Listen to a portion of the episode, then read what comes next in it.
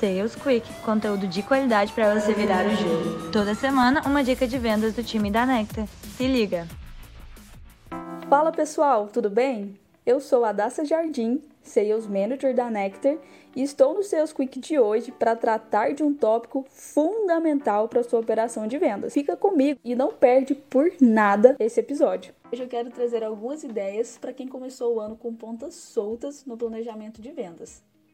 Eu sei que planejamento a gente faz no final do ano anterior, mas eu sei também que às vezes acontecem alguns ajustes quando o ano vira.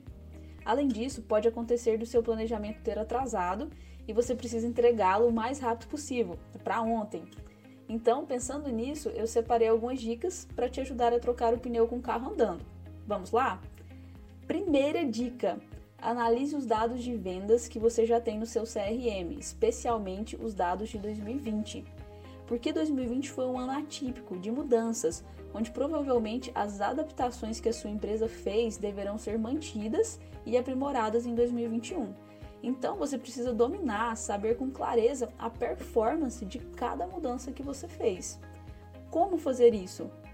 Analisando o volume de oportunidades abertas versus o volume de vendas realizadas por produto, por segmento e por campanha.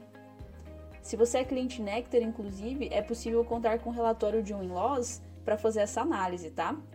Outra forma de saber com clareza a sua performance é criando relatórios personalizados através de plataformas de BI, como Power BI, ClickSense, entre outras, inclusive, se você está começando nisso agora e também é cliente Nectar, nós temos um módulo de BI no CRM que pode te ajudar bastante nesse começo. Por que, que é ainda mais importante ser data-driven em 2021 do que você foi nos anos anteriores? Para que você tome decisões conforme a realidade. O que aconteceu em 2020, né, conforme o que aconteceu em 2020 e conforme o seu real potencial, seu potencial real. Como diz o Gustavo Caetano, ele fala isso bastante, entre o terreno e o plano, você fica com o terreno, não com o plano. E a verdade é que o terreno de 2020 ele foi muito diferente do plano. Então você precisa gastar tempo analisando este terreno percorrido. Fazer um planejamento que não leve em consideração o seu terreno, a sua realidade prática, é um risco de desengajar todo o seu time. Segunda dica: invista ainda mais tempo em analisar o que está acontecendo no seu mercado. Agora, no início do ano, estão acontecendo várias lives sobre tendências para 2021 nos mais diversos ramos de atuação. Participe dessas lives. E outra sugestão também é procura pessoas no LinkedIn e agenda reuniões de benchmarking com elas. Tenho certeza que isso vai trazer mais luz para você, vai te ajudar a ver se o que vocês estão fazendo aí na sua operação está no rumo certo é, e talvez trazer ideias que vocês não tinham, que você não tinha pensado antes. Terceira e última dica: valorize a integração entre as áreas na hora de construir ou revisar o seu planejamento. Lembra do seguinte: a área de vendas não é uma estrutura à parte nem sobrevive sozinha.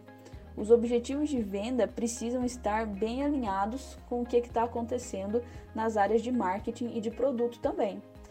Se você quiser saber mais sobre essa terceira dica, o André Siqueira, que é founder da RD, fala sobre isso em um webinar com o João, nosso CEO. Lá ele fala sobre as consequências de ter investido em vendas e não ter sido previsto, e isso não ter sido previsto em marketing antes. Você pode conferir esse conteúdo lá no nosso blog depois. Então é isso, pessoal. Espero que vocês tenham gostado.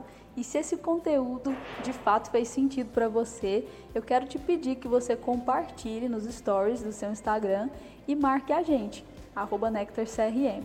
Um abraço e até a próxima!